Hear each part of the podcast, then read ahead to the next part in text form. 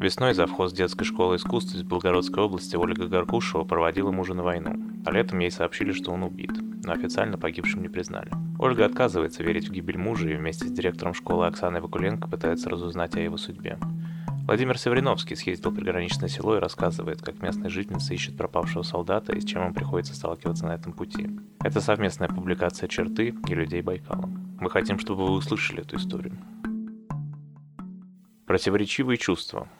Дороги в Грайворонском районе Белгородской области пестрят указателями на Харьков и Сумы. Жители постарше вспоминают. Белгород раньше был провинциальный городишко, учиться ездили в Харьков. Вплоть до 2014 года россияне из приграничных районов ремонтировали автомобили в Украине, а украинцы закупались дешевым бензином в России. Здесь много смешанных семей, на улицах звучит суржик. Утром 24 февраля 2022 года завхоз Ольга Гаркушева позвонила начальнице, директору школы искусств села Головчино, Оксане Вакуленко. «Оксана Викторовна, война началась». Та распахнула окно и услышала выстрелы. Российские войска шли через село в Украину. Оксана на всякий случай велела сотрудникам собирать вещи, но к обеду уже поехала на работу.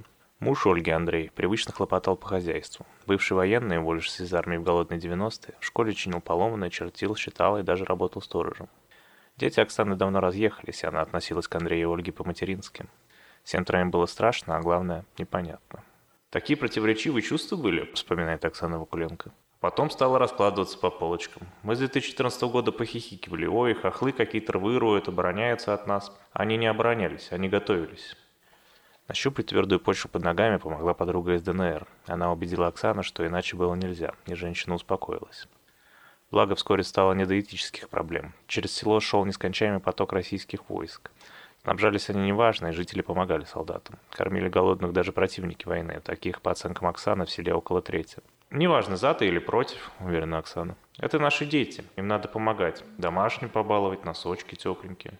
Взрывы грохотали где-то далеко, в Украине. Оправившись от потрясения, сельчане постепенно вернулись к привычной жизни. Но 19 апреля война пришла и в Головчино. «Стреляли по рембазе. Кассетно это так страшно?» – вспоминает Оксана.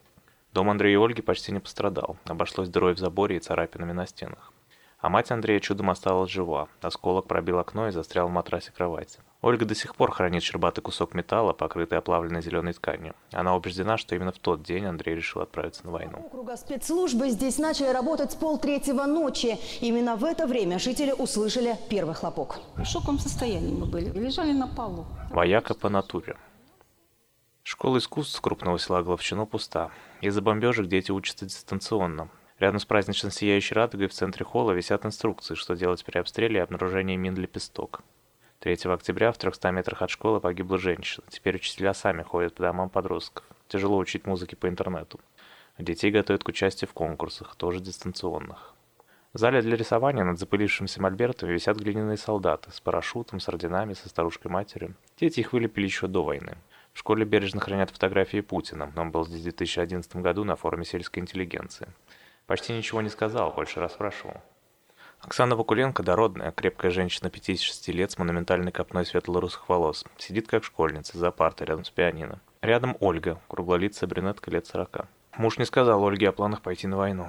Она сразу заподозрила неладное. Когда Андрей неожиданно съездил в Белгород, жена догадалась, был в военкомате. 26 апреля Ольга праздновала на работе день рождения. В разгар поздравлений зазвонил телефон. Увидев номер мужа, Ольга почувствовала. Ее ждут не пожелания счастья и не шикарный букет, который супруг всегда дарил на праздник. Разговаривать она вышла в коридор.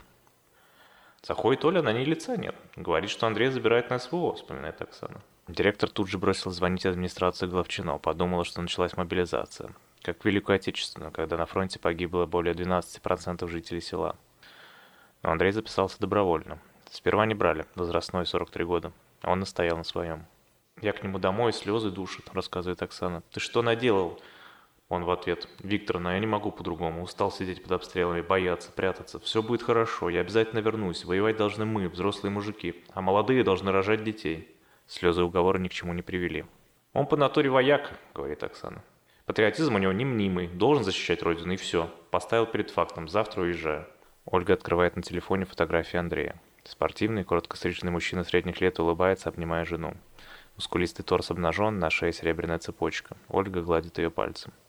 На следующем снимке крупным планом запястье мужа с дорогими часами. Однажды Андрей оказался на месте автокатастрофы и спас из горящей машины мать ребенком. Отец женщины приехал в Головчино и подарил ему часы. Андрей их надевал только по особым случаям. С этими часами и цепочкой 27 февраля он ушел на войну. За семьей ставил присматривать друга. «Настоящий мужчина, герой нашего времени», — восхищается мужем Ольга.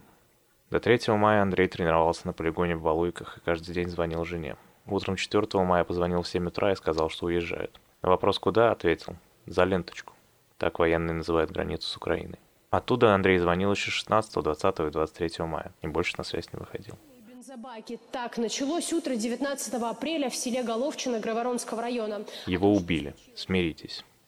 С конца апреля сельчане стали привыкать к бомбежкам. Головчино, по их словам, обстреливали из градов и минометов. Оконные стекла угрожающе дребезжали. Жители заклеивали их крест-накрест пленкой или малярным скотчем. Администрация оплачивала ремонт, когда он был возможен, и переселила людей из двух разрушенных домов. Снаряды ложились близко к военным объектам. Теперь технику старались перегонять ночами, а по району поползли слухи о наводчиках, тайком передающих координаты врагу. Подозревали антивоенно настроенных жителей, но еще больше украинских беженцев, наводнивших Белгородскую область. Более шести сотен разместились в ПВР, другие селились у родственников и знакомых. «Зря им разрешают здесь оставаться», — качает головой Оксана. «Один едет с чистым сердцем, а другой... Мы же Россия, страна добрая, все готовы обогреть, но многие этим пользуются, преследуя свои гадкие интересы». Впрочем, она сама приняла на работу беженку, русскоязычную жительницу Украины. Родня вывезла ее из-под бомбежек в Грузию, но там женщина не прижилась, все казалось ей чуждым. То ли дело Россия, тем более от ее разрушенного украинского дома до Головиного всего несколько десятков километров. Поселилась женщина у Ольги. По словам Оксаны, беженка – самая счастливая жительница села. Пока остальные боятся обстрелов, она лишь пожимает плечами. На родине было гораздо хуже. 27 июля, когда у Андрея должен был закончиться трехмесячный контракт, с Ольгой связался доброволец из соседнего района. Он сообщил, что 3 июня Горкушев погиб, сгорел в БМП. Оксана и Ольга принялись писать во все инстанции, в Минобороны, военную прокуратуру, военкомат – Ответы приходили противоречивые. Числится на СВО, числится безвестно отсутствующим. Наконец, Ольге предложили переехать в военную часть, чтобы переоформить на нее зарплату Андрея. «Нас привезли в клуб», — вспоминает Ольга. Солдатик предложил чай, кофе. Ждем, никто не выходит. Думаю, пойду посмотрю, что в части есть. Она наткнулась на комнату, где висели траурные портреты солдат. Даты рождения под ними были разные, дата смерти общая, 3 июня. С одного портрета на нее смотрел ее муж Андрей. Что было дальше, Ольга рассказывает с трудом, часто сбиваясь. Она нашла командира, но тот ничего не объяснил. Часть даже не сообщила в военкомат, что Андрей пропал. Потом она зашла к заведующей клубом Ольге Николаевне, которой поручили общение с родственниками солдат. Та сказала в лоб. «Его убили. Смиритесь». «Почему же вы раньше молчали?» – возмутилась Ольга. И услышала в ответ. «Чтобы вы с 3 июня выносили мне мозг, где тело?» вопрос, будут ли искать Андрея, за клубом пожала плечами. «Мы не обязаны. Ольга сумела добиться одного. При ней портрет мужа сняли со стенда с убитыми и порвали. Она решила, раз военный его и не ищет, придется найти Андрея самостоятельно. Заодно и трех других бойцов его экипажа, которые числятся погибшими. В траурной комнате Ольга успела сфотографировать портреты и записать имена. Роман Тикольников, Максим Кицина и Егор Храмцов. Мать Максима Кицины отыскалась в Астрахани. Она была уверена, что ее сын ни за что бы не сдался в плен. В части подтверждали, что безумный Макс, как его прозвали сослуживцы, скорее подорвал бы себя гранатой. Как ни странно, это лишь укрепило веру родственников, что Кицина и на сей раз выпутается. Он постоянно выходил целым из разных передряг. Сестра Егора Храмцова, тихая девочка из Алтайского поселка, самостоятельно искала брата в интернете. Откликнулся лишь мошенник, попытавшийся под видом украинского командира развести ее на деньги. Отец петербуржца Роман Стекольникова огорошил Ольгу известием, что сын звонил ему 5 июня, через два дня после предполагаемой гибели. Вскоре отец перестал отвечать на сообщения, остались одни женщины. Они вышли на лейтенанта, который 3 июня был в одном БМП с их родственниками. По его рассказу, всего там было шесть бойцов. Они приняли бой в селе Вернополе на территории, контролируемой ВСУ. В машину попал снаряд, детонировал боекомплект. Выскочить успели только один солдат и сам лейтенант, но ему опалило глаза. Это дало надежду. Слепой в гуще боя мог не заметить, как сослуживцы спаслись. Шли месяцы. Женщины находили все новых свидетелей, но ясности не прибавлялось. Ольга Николаевна после скандальной встречи с женой Андрея получила выговор и теперь утверждала, что на 90% они в плену. Такую перемену завклуба объясняла тем, что тела постоянно обменивают. Пацаны, по ее словам, были бы в иерархии мертвецов особо ценными, поскольку они кадровые военные. Ольга Николаевна утверждала, что у ВСУ тела российских солдат в дефиците, они даже разрывают могильники. Если трупов нет, значит ребят скорее всего живы. Тела и пленные для обмена в изобилии появились в сентябре, когда российская армия в беспорядке отступала из-под Изюма. Поредевшие потрепанные войска возвращались через тот же Грейворонский район, и вновь его жители, вне зависимости от убеждений, вышли помогать нашим детям. Солдаты хлебали борщ и задавали сердобольным сельчанкам лишь один вопрос. Зачем все это было? Оксана не знала, что ответить. Мысль, что Путин втянул Россию в длительную войну по ошибке, она отвергала. Если мне, простой жительнице дальнего района, было очевидно, что Украину не захватить так же легко, как Крым, что же говорить о советниках президента? Телевизор ответа не давал. Смотреть на Соловьева и Скобеева ей было тошно. Оксана считает их низкосортными пропагандистами, вроде тех, кто промыл мозги украинцев на пятах ненависти к России. Женщина рассказывает, что ей хотелось бы послушать умных и честных людей, которые все разложат по полочкам и объяснят, почему и нападение, и отступление – результат мудрого расчета или хотя бы секретного сговора. Да где их взять? Заглушая собственные сомнения, Оксана пыталась учить школьников с еще большим упором на патриотическое воспитание, без излишнего углубления в европейские ценности. И так уже иные родители с подозрением смотрели на радугу в фойе. Нет ли в ней неподобающих намеков? Если у меня, взрослого человека, в голове такая кажется, что же у детей, всплескивает руками Оксана. Их же надо направлять, должна какая-то идеология быть, вера во что-то хорошее, светлое. В поисках опоры Оксана вспоминала счастливое детство в советском военном городке и былую уверенность в завтрашнем дне. А сейчас, задает она риторический вопрос. Ясно было одно. Теперь, когда армия отступила далеко от Вернополья, искать пропавших еще сложнее. Обращаться к украинцам Оксана и Ольга не хотели. Мало доверия. Кроме того, они были уверены, что ее упрямый Андрей, и тем более безумный Макс в плену будут молчать а их документы и личные вещи остались в штабе. Еще две женщины в больнице под наблюдением врачей. Вячеслав Гладков утром побывал на месте ЧП, оценил ущерб и пообщался с местными жителями. Крайняя точка. 3 декабря, в День неизвестного солдата, Оксана и Ольга поехали возлагать цветы к мемориалу в Горе-Вороне. Это маленький уютный городок с населением около 6 тысяч человек. Примыкающее к нему село Казинка упирается в границу так, что, по рассказам местных жителей, при демаркации один дом остался в России, а сарай возле него в Украине. До Лукашовки, ближайшей украинской деревни, от Казинки около 500 метров. На столбах вдоль дорог опустевшие стены гнезда, а деревья в темных спутанных клубках омела. У мостов выставлена охрана. Городской музей встречает буквы Z в цветах георгиевской ленты. Однако дальше в залах совсем другая война. На плакате «Единый удар по единой цели» Гитлер скорчился под могучим кулаком с красной звездой, британскими и американскими флагами. На отдельном стенде украинский костюм из постановки пьесы «Наталка-Полтавка». Библиотека на улице Мира блестит новенькой, недавно установленной крышей. В нее попала бомба. Говорят, что с украинского дрона. В парке с динамикой гудит. Просыпаемся мы, игра хочет над полночью, то ли гроза, то ли эхо прошедшей войны. Грейворонцы по очереди кладут красные гвоздики на темный гранит. Глава администрации Геннадий Бондарев стоит возле памятника, широко расставив ноги и сжав могучие кулаки. Слева от него венок с российским триколором, справа в форме пятиконечной звезды. Наши ребята и сегодня гибнут. Пять грейворонцев мы уже похоронили. Но это не зря. Он с трудом подбирает слова. Мы должны быть достойны тех смертей, которые когда-то наши деды кому-то отдавали, чтобы мы здесь стояли и отдавали дань памяти нашим солдатам, нашим россиянам. Задача у нас одна – выстоять, победить в этой нелегкой, абсолютно для многих непонятной ситуации.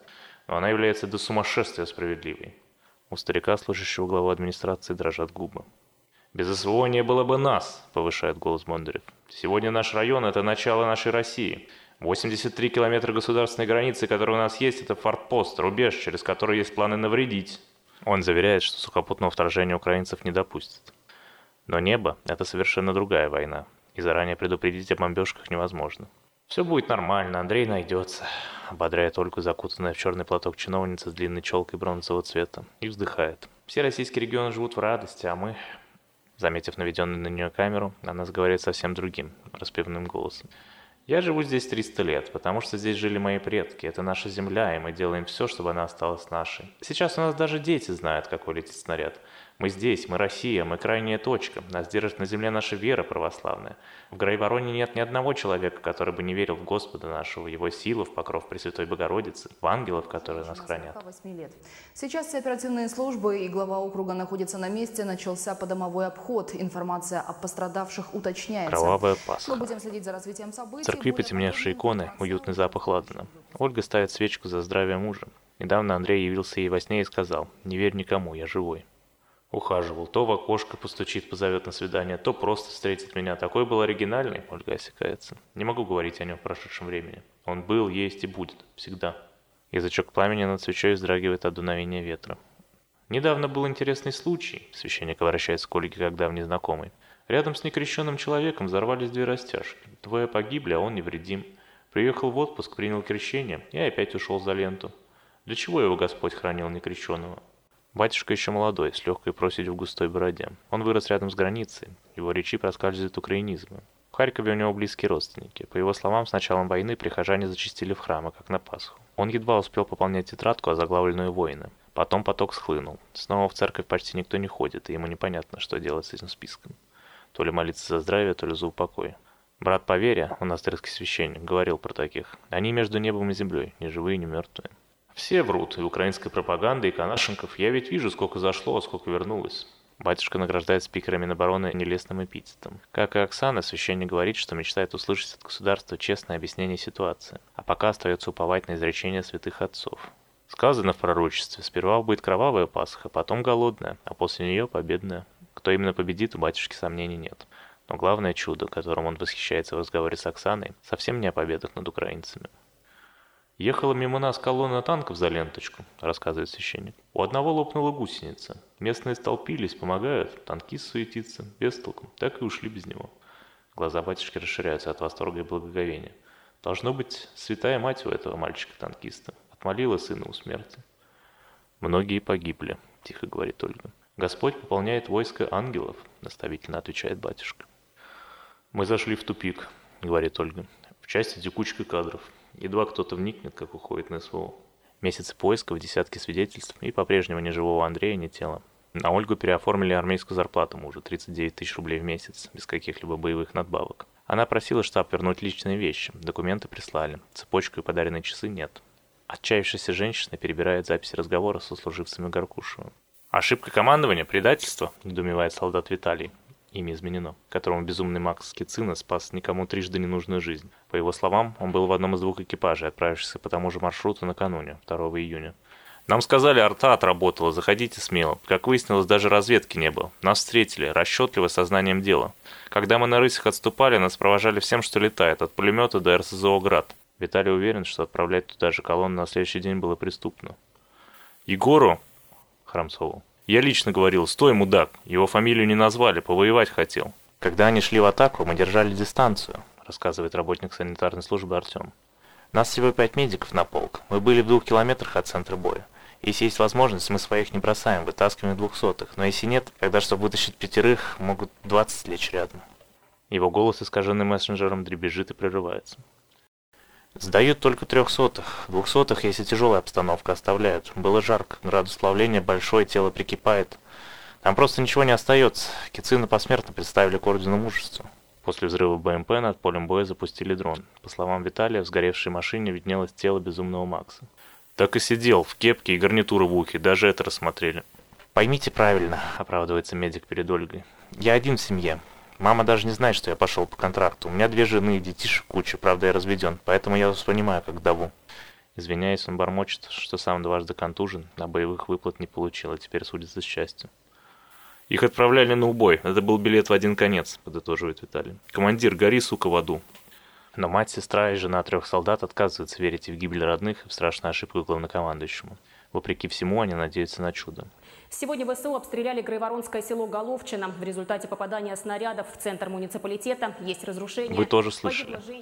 Выступает семейный ансамбль Горкушевых-Страховых. Сын Максим растягивает меха аккордеона, кивает Ольге, и та начинает выстукивать ритм на маракасах. Андрей в белой выглаженной рубашке на выпуск бьет палочкой по тарелке, притоптывая в такт. Все живы, все нарядные и счастливы. Под видео дата. Апрель 2021 года. Женщины сидят в пустой школе искусств, смотрят старые записи. За окном что-то тихо грохает, потом еще и еще. «После 11 утра начинается», — объясняет Оксана. «Если отсюда, то бабах, а оттуда бах, ба-ба-ба-ба-бах». Она бурно жестикулирует, показывая силу грохота. «Когда наши работают, мы радуемся, понимаем, что защищены. И прилеты вряд ли будут». Ольга показывает снимки в Телеграм. На фоне ночного неба потоки огня. Вчера в Шебекино первое фото фосфор, второе люстра, осветительная ракета, объясняет она сознанием дела. Оксана и Ольга замирают, прислушиваясь к шуму канонады. Мол, в Головчину нет. Когда село накрыло обстрелом, и неподалеку погибла женщина, они прятались вдвоем в коридорчике опустевшей школы, сидели на полу и ждали, когда взрывы стихнут. Но и спокойное время Ольга предпочитает по улицам не ходить. Свекровь ее не взлюбила. Когда Андрей исчез, по селу поползли сплетни, все проникающие, как ядовитый газ. Люди шепчутся, что муж сбежал на фронт из-за невыносимой обстановки в доме. Мать Ольги страдала прогрессирующей болезнью Альцгеймера. Умерла осенью. Хранили старушку под древними обстрелами. На кладбище Ольга встретила еще одну процессию. В цинковом гробу вернулся первый мобилизованный. Я спрашивала, Андрей, как ты оставляешь Ольгу, ведь она здесь одна? Ты знаешь ее отношения с твоей мамой, что ее мать больна, сыну подростку 15 лет, а сама она инсулинозависимая? Возмущается Оксана. А он в ответ, жена сильная, она справится, ушел защищать свою семью на Украину. Походу прилет, бабабах был, сообщает Ольга. Звуки артобстрела лишь слегка перекрывают шум деревенской улицы, но жители села определяют их мгновенно. От этого порой зависит жизнь. У нас по программе много произведений украинских авторов. Украинская музыка потрясающая, рассказывает Оксана. И некоторые дети, говоришь, будем учить украинскую народную песню, а они отказываются. У детей неправильная ассоциация. Мне кажется, музыка наоборот должна объединять. Она переводит дыхание и запевает. Месяц на небе, зеленки сияют, тихо по морю, човен плыве. Эту песню мама любила, поясняет она. И вдруг эта властная, выросшая среди военных женщина, тянущая на себе и школы, и ее работников, и незнакомых солдат, закрывает глаза руками и с трудом выговаривает сквозь слезы. Непостижимо, не верится. Информация о последствиях на Земле не поступала. Ольга читает слух новости в Телеграм. Когда началась СВО, многие семьи распались, вспоминает Оксана. Дети родителям страшные вещи говорили. В последнее время родственники по разные стороны границы пишут друг другу «держитесь», а в ответ «и вы там держитесь». Начинают как-то просыпаться, что ли. В Харькове прилет, говорит Ольга. Мы подписаны на все каналы, и Белгородские, и Харьковские, поясняет Оксана. Как у нас начинает стрелять, у них сразу прилет. Так же и наоборот. А пока гремит, мы не знаем откуда. Просто слышим эти звуки, слышим, да и вы тоже слышали. Этот текст для черты написал Владимир Савриновский, отредактировал Владимир Шведов. Зачитал Дмитрий Сидоров. Спасибо вам, что послушали. Слушайте еще и подписывайтесь на нас.